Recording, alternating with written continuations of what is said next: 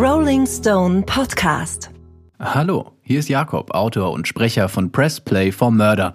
Und das hier ist Folge 5 unseres Podcasts. Das heißt im Umkehrschluss, es gab schon vorher vier weitere Folgen. Und es lohnt sich sehr, die auch in der richtigen Reihenfolge anzuhören, bevor ihr euch an Folge 5 heranwagt. Denn in dieser Staffel Press Play for Murder, einem True Crime Podcast des Rolling Stone, erzählen wir die Geschichte von Tupac Shakur und Christopher, The Notorious B.I.G. Wallace. Damit ihr gleich wieder voll dabei seid und wisst, an welchem Punkt der Geschichte wir uns gerade befinden, gibt es hier in 30 Sekunden komprimiert ein Was bisher geschah. Nachdem Tupac Shakur im September 1996 in Las Vegas erschossen wurde, sucht die Polizei völlig erfolglos nach dem Attentäter. Das Gangmitglied Orlando Anderson ist zwar der Hauptverdächtige, doch nachweisen kann ihm die Polizei nichts. Auch wenn die amerikanischen Medien zum Teil ganz anderes berichten. Während die amerikanischen Medien weiterhin auf die Gangkriege in Compton blicken, kommt es ganz in der Nähe, mitten in Los Angeles, zu einem Vorfall, der die Geschichte des Rap erneut verändern wird. Ich hoffe, jetzt sind alle bereit für die fünfte Kassette. Sie trägt den Titel Diese Party ist vorbei. Und wir drücken jetzt auf Play.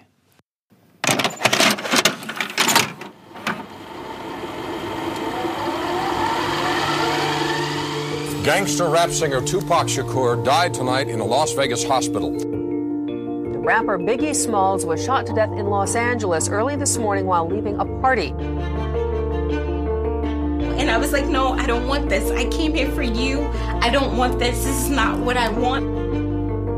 Da gab es viele äh, Mythen und, und Geschichten über ihn, aber man hatte keine echten Infos. Die Leute hatten Angst vor ihm.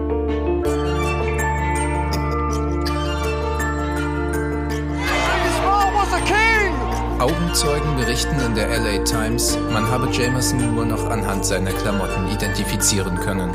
Y'all, bring up the car, please. I'm ready to go. I wonder why they was running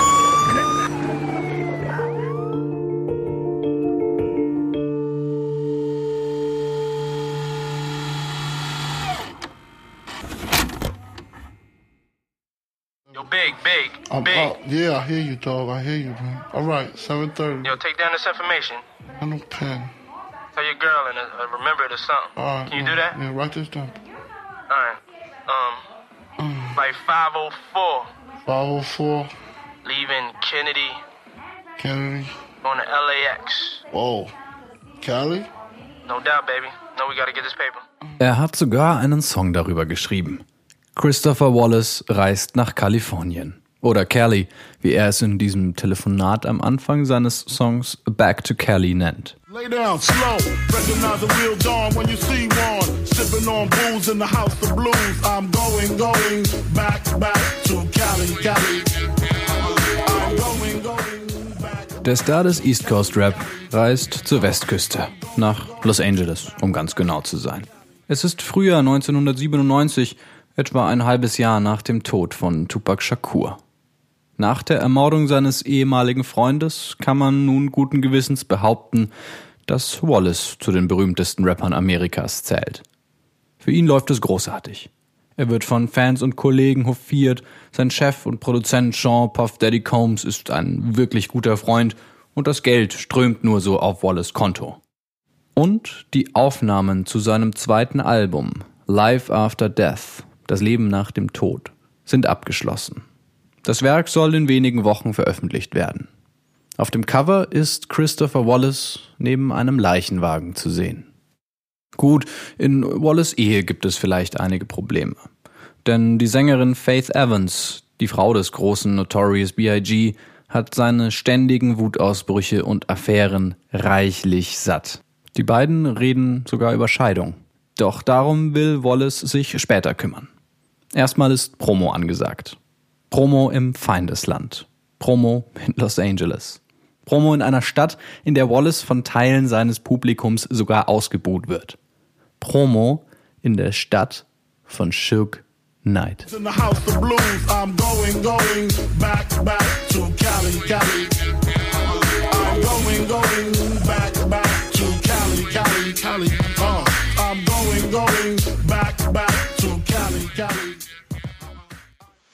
Ich find's nicht gut, dass du dahin fährst. Ich glaube, wenn ich in L.A. bin, macht das all dem endlich ein Ende. Außerdem mache ich Werbung für Salbung. Ich bin bald wieder da. Hm. Ich möchte, dass du aufpasst, Chrissy Pooh. Du sollst mich nicht so nennen. Hab ich ganz vergessen. Du bist ja jetzt erwachsen. So hört sich eine Szene des Films Notorious aus dem Jahr 2009 an. Wallace hat eine extrem enge Bindung zu seiner Mutter. Quellen berichten, dass die beiden mindestens einmal am Tag miteinander telefonieren. Auch in einem Radiointerview, entstanden etwa eine Woche vor seinem Tod, spricht Wallace über die Beziehung zu seiner Mutter. It was just cool to see you sitting next to your mom on the bed, and you, you can tell that you, you, you two had been through a lot. Der Moderator erzählt, er habe Wallace und seine Mutter gemeinsam in einem Video auf dem Bett sitzen sehen. Man kann sehen, dass ihr gemeinsam einiges durchgemacht habt.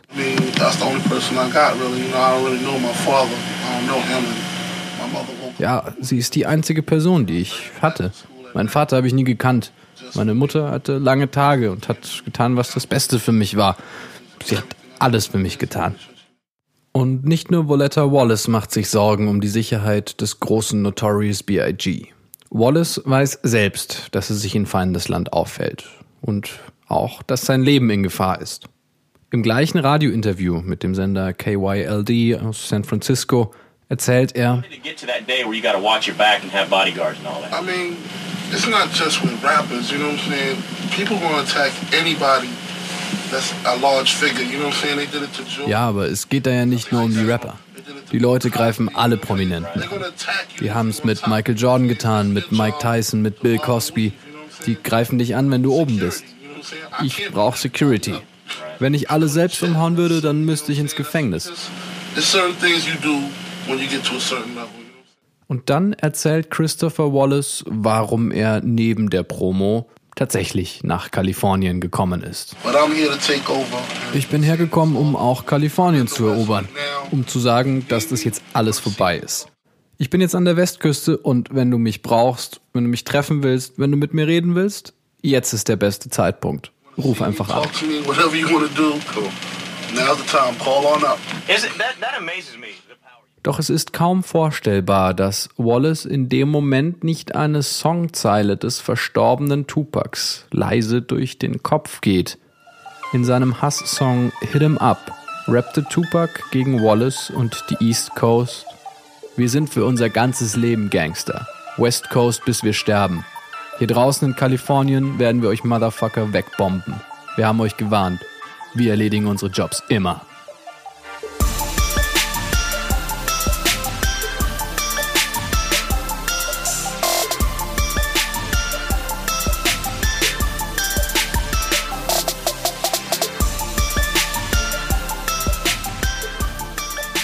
Los Angeles. Es ist der 8. März 1997. Die vier Freunde sind extra in ihrem Chevy-Van aus Texas angereist.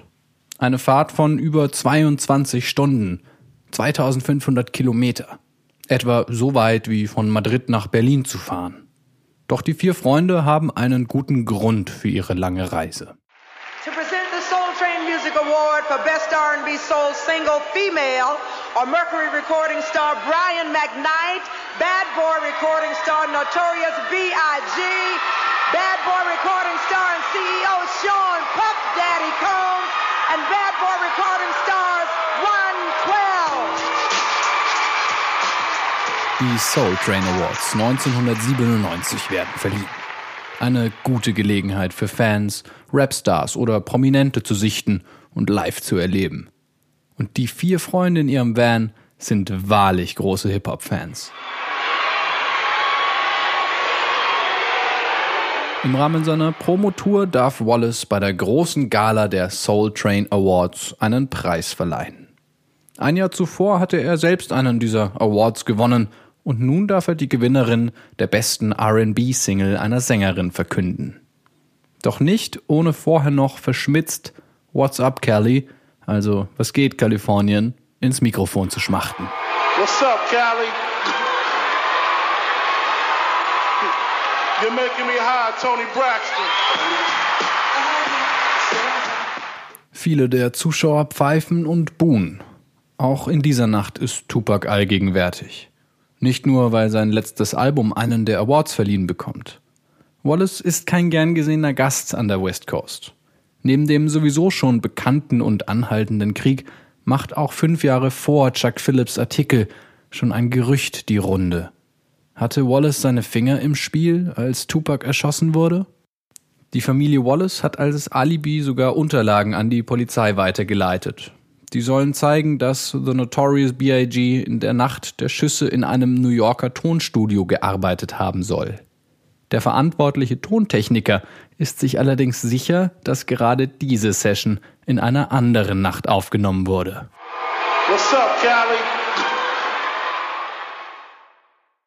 Unsere vier Freunde aus Texas warten gerade allerdings nicht vor den Soul Train Awards auf Prominente.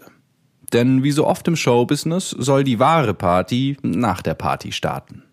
Das große Vibe Magazine hat einen Tag nach der Preisverleihung zur Afterparty geladen. In das ehrwürdige Peterson Automuseum. Ein großes und futuristisch wirkendes Gebäude mitten in Los Angeles.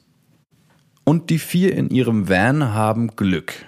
Ihnen laufen zahlreiche Prominente vor die Linse. Sogar Christopher Wallace sehen Sie, den großen Notorious B.I.G. Der ist eigentlich zu müde für eine solche Party. Auch schmerzt seine Hüfte. Er muss nach einem Autounfall wenige Monate vor seiner Reise nach LA sogar am Stock gehen. Doch die Vibe Party ist unverzichtbar. Wallace erhofft sich dort ein paar Geschäftskontakte ins Filmbusiness. Und wenn man schon mal so nah an Hollywood ist. Es ist also ein reichlich gelungener Abend für die Freunde in ihrem Van. Die Reise aus Texas hat sich gelohnt. Manche ihrer Starsichtungen können die vier Freunde sogar mit einem Camcorder festhalten.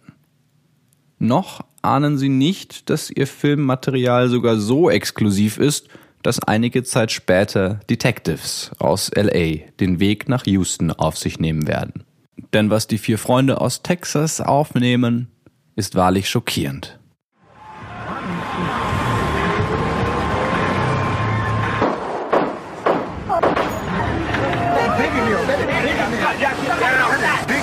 Somebody got shot.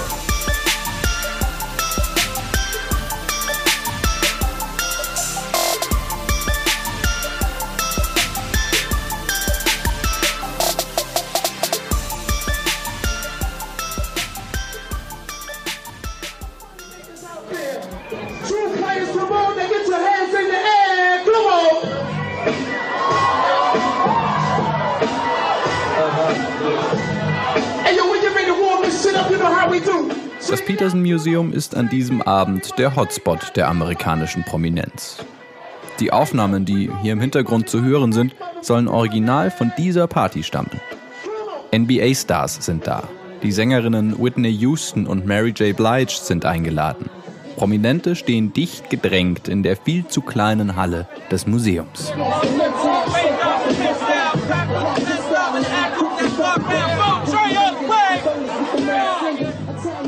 Auch zu dieser Zeit telefoniert Wallace fast jeden Abend mit seiner Mutter Voletta. In ihrem letzten Gespräch macht sich Voletta Wallace immer noch Sorgen. Doch The Notorious B.I.G. besänftigt seine Mutter. Mach dir keine Sorgen, wir sind gut bewacht. Wir haben sogar Cops, die schwarz für uns arbeiten. Auf der Party fließt Alkohol in rauen Mengen. Das Partypublikum singt und tanzt. Die Party im Peterson ist glamourös, geradezu wild. Aber bei einem Song kocht die Stimmung ganz besonders hoch.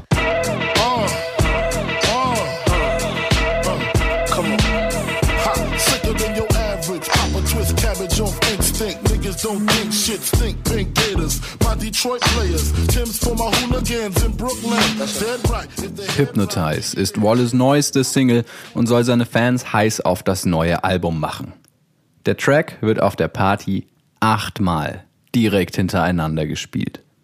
Ohne Frage, von der ganzen Prominenz vor Ort ist er der begehrteste. Von der Feindschaft im restlichen Kalifornien ist, abgesehen von vereinzelten Death Row-Rufen, auf dieser Party kaum etwas zu spüren. Wallace selbst sitzt ein wenig abgeschottet, aber mit gutem Blick auf die Tanzfläche. Die Leute schreien nach seiner Single. Sie wollen mehr. und sie wird wieder und wieder und wieder gespielt. Was für ein Abend für Christopher Wallace. Biggie, biggie, biggie, can't you see? Sometimes your words just hypnotize me. And I just love your flashy ways. I guess that's why they're broken, you're so mean. Biggie, biggie, biggie, can't you see? Sometimes your words just hypnotize me. And I just love your flashy ways. I guess that's why they're broken, you're so mean. Während drinnen luxuriös gefeiert wird, braut sich vor den Toren des Museums etwas Bedrohliches zusammen. Viel zu viele Leute haben von der Party erfahren. Und ein Gewühl aus B-Promis, Gangmitgliedern und Fans vermengt sich vor dem Eingang. Sie stehen dort, rangeln ein bisschen mit der Security und hören die ganze Zeit Schreie und Bässe aus dem Inneren des Peterson Automuseums. Sie wollen nur eines. Rein, dabei sein, mit den ganz großen Feiern. Die Sicherheitsleute am Eingang sind inzwischen völlig überfordert und irgendwann bricht der Damm. Aus der exklusiven Promisause wird eine Gangparty. Auch Orlando Anderson und sein Onkel Kiffy D treffen ein, mit einer Gefolgschaft von zwölf weiteren Crips. Schon während der Party werden Schüsse gemeldet, irgendwo draußen. Trotz vollen Straßen weiß aber niemand, was passiert ist. Die Polizei muss mehrfach anrücken, die Party ist gekippt. Schließlich, endlich, eine Stunde später, gegen Mitternacht, dröhnt aus den Lautsprechern im Museum eine Stimme.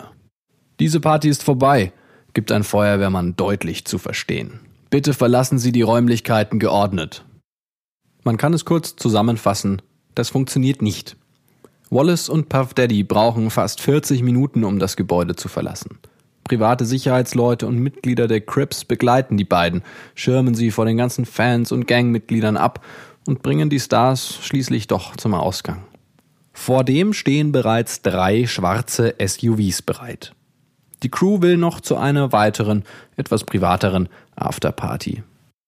Die vier Freunde aus Texas sitzen immer noch in ihrem Van, als die Bad Boy Stars das Peterson verlassen. Fuck yeah, da sind Biggie und Puff Daddy. Sofort lassen sie die Kamera laufen. Hinter ihnen ist ein Auto zu hören, das mit quietschenden Reifen anfährt. An der Ecke Fairfax Avenue und Wilshire Boulevard hält die Kolonne nur wenige Meter vom Peterson entfernt schon wieder an. Eine Ampel hat auf Rot geschalten.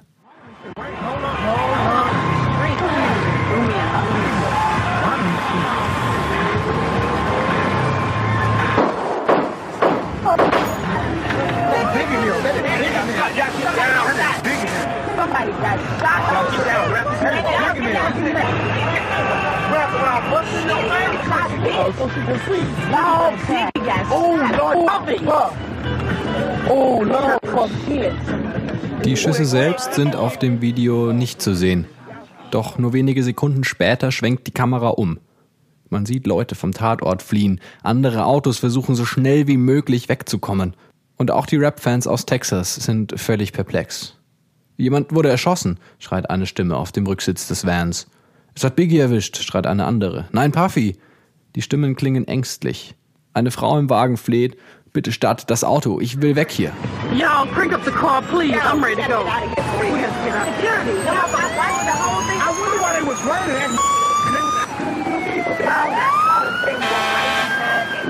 Die Aufnahme wackelt, wird schwarz und endet, während Christopher Wallace in dem Wagen gerade um sein Leben ringt.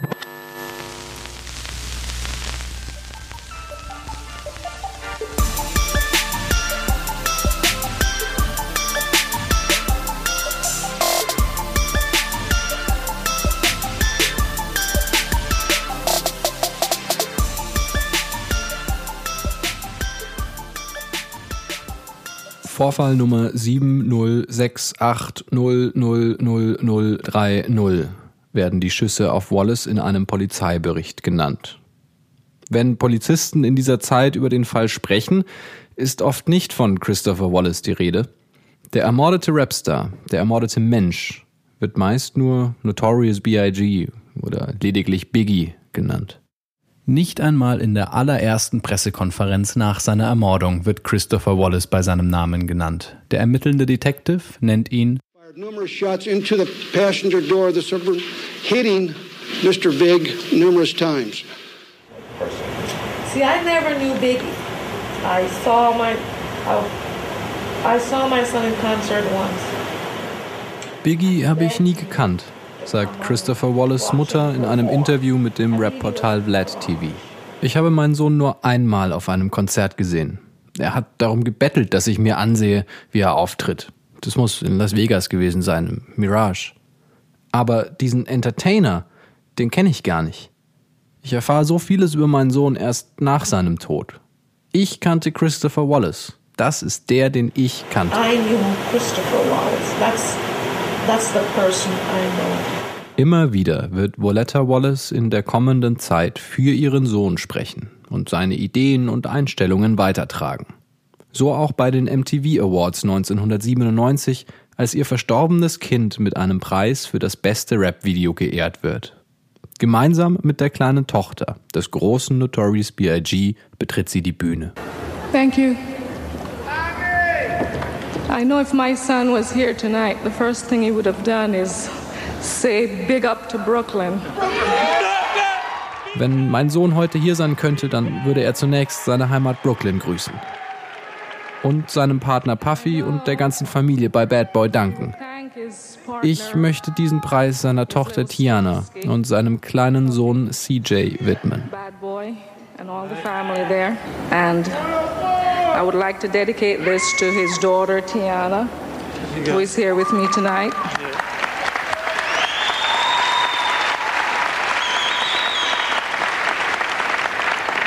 Also to his little shorty, CJ, who's in the back, my grandson. Thank you very, very much. Die Community von Brooklyn beschert ihrem Notorious B.I.G. einen gigantischen Abschied. Wie beliebt und wichtig Christopher Wallace für den damals noch eher armen Stadtteil Brooklyn war, macht die Aussage eines Fernsehreporters kurz nach der Ermordung von Christopher Wallace klar. Die Leute in Brooklyn sagen, Biggie Smalls war nicht nur ein Teil der Gemeinschaft, er hat sie auch repräsentiert. In seinen Texten hat er erklärt, wie das Leben in den Straßen Brooklyns wirklich ist. Wie groß die Liebe zum Star ihrer Heimat wirklich ist, zeigen die Menschen von Brooklyn am Tag von Christopher Wallace Beerdigung. Auf dem Weg zum Friedhof fährt der Trauerzug mit mehreren Limousinen, Angehörigen und Freunden von Christopher Wallace durch die Straßen des New Yorker Stadtteils Brooklyn. Tausende Menschen stehen am Straßenrand. Sie applaudieren, halten selbstgemachte Schilder mit Fotos von Wallace in die Höhe. Sie schreien und weinen um The Notorious B.I.G. Auf YouTube sind Originalaufnahmen zu finden, die zeigen, wie beeindruckend der Trauermarsch für Christopher Wallace wirklich war.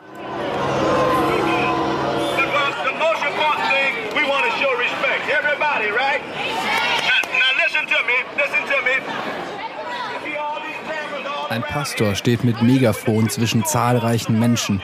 Er sagt, hört mir zu, hört mir zu. Diese Bilder gehen um die Welt. Und wir wollen der Welt zeigen, dass wir wissen, wie man Respekt zeigt. Und ihr wollt doch Respekt zeigen. Die Polizei greift mehrmals ein, um den Weg für die Limousinen freizuhalten.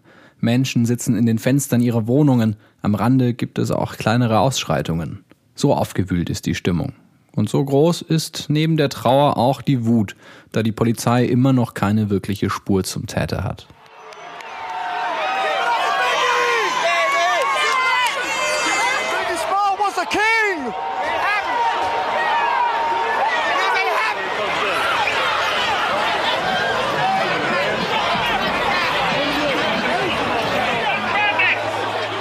In der Nacht des 9. März 1997 hat Voletta Wallace ihren Sohn verloren. Faith Evans ihren Ehemann. Chris und Tiana Wallace ihren Vater. Brooklyn einen Helden, ein Vorbild.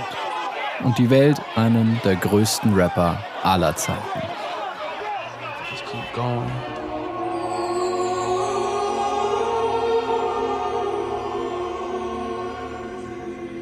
It's like I feel empty inside without you being here.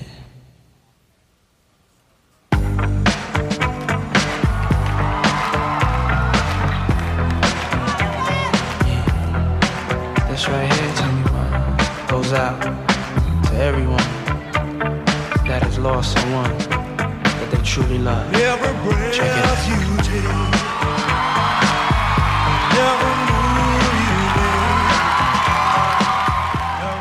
Verleihung der MTV Music Awards 1997 ist wohl eine der traurigsten Galen aller Zeiten. Innerhalb eines Jahres starben Tupac Shakur, Christopher Wallace, Gianni Versace und nur wenige Tage vor der Show Prinzessin Diana. Gemeinsam mit Wallace Frau Faith Evans, Sting und einem weiß gekleideten Gospelchor steht Puff Daddy auf der Bühne. It's watching us while we pray for you. Every day we pray for you, till the day we meet again. In my heart is where I keep you, friend. Memories give me the strength I need to Für seinen Freund und Partner Christopher Wallace hat er den Song I'll Be Missing You produziert. Ein Welthit. An diesem Tag wird der Song für alle gespielt. Sting und Wallace Frau Faith Evans, die den Refrain singt, stehen die Tränen fast ins Gesicht geschrieben. I know you still living your life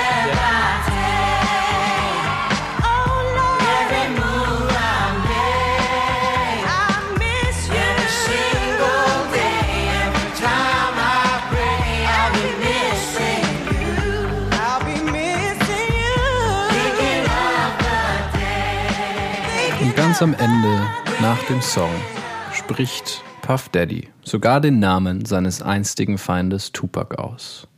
Wird nun endlich Frieden geschlossen? Auch wenn die Morde an Tupac Shakur und Christopher Wallace noch nicht aufgeklärt werden konnten?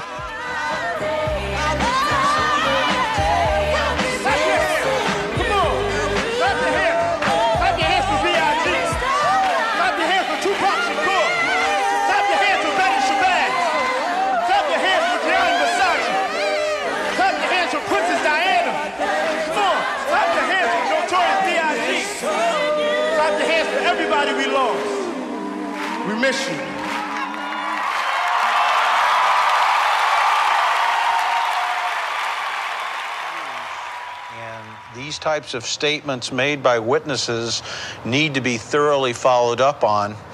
And uh, I honestly believe that uh, uh, the players that we're talking about, uh, David Mack and Amir Muhammad, are somehow involved in this case. And the department, uh, time and time again, has avoided the truth. Das war Detective Russell Wayne Poole. Und Detective Russell Poole ist alles andere als zufrieden mit der Arbeit seiner Kollegen, die die Morde an Tupac Shakur und Christopher Wallace ermitteln sollen. Russell Poole ist ein Vorzeigekopf. Er wird gerufen, wenn es um Ermittlungen gegen Polizisten geht. Und vor allem ist Poole eines, ganz nah dran, den Mord an Christopher Wallace zu lösen. Doch es gibt ein Problem. Wenn seine Theorie stimmt, dann geht die gesamte Polizei von Los Angeles auf einen Schlag bankrott. Ein Abschiedssong, der auch heute, über 20 Jahre nach dem Mord an Christopher Wallace, noch im Radio läuft. Doch bevor wir uns emotionalen Rückblicken hingeben und einen Schlussstrich ziehen, bleibt eine Frage zu klären. Wer hat Wallace ermordet? Und wie kann es sein, dass die Polizei selbst den heißesten Spuren nicht zu folgen scheint? In der nächsten Folge Press Play for Murder begleiten wir Detective Russell Poole bei seinem verzweifelten Kampf um die Wahrheit und werfen einen Blick auf die rassistische Geschichte des Los Angeles Police Department. Nächste Woche drücken wir wieder auf Play und hören gemeinsam die Kassette mit der Nummer 6.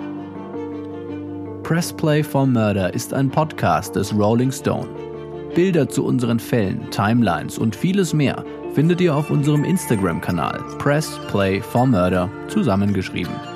Die wichtigsten Quellen zu unserem Podcast findet ihr auf rollingstone.de slash pressplay for murder. Folgende Musik wurde zu journalistischen Zwecken in dieser Folge verwendet. Going Back to Kelly und Hypnotize von The Notorious B.I.G. I'll Be Missing You live von den MTV Video Music Awards 1997 von P. Diddy. Unsere Titelmelodie stammt von artlist.io. Weitere Melodien und Effekte von freesounds.org. Produzent, Autor und Sprecher von Pressplay for Murder bin ich, Jakob Baumer. Produktions- und Rechercheassistenz Marlon Grunert. Grafiken Nils Aschoff. Weiterer Dank geht an Stefan Böttcher, Eva Hirschinger und Bea Oblomova.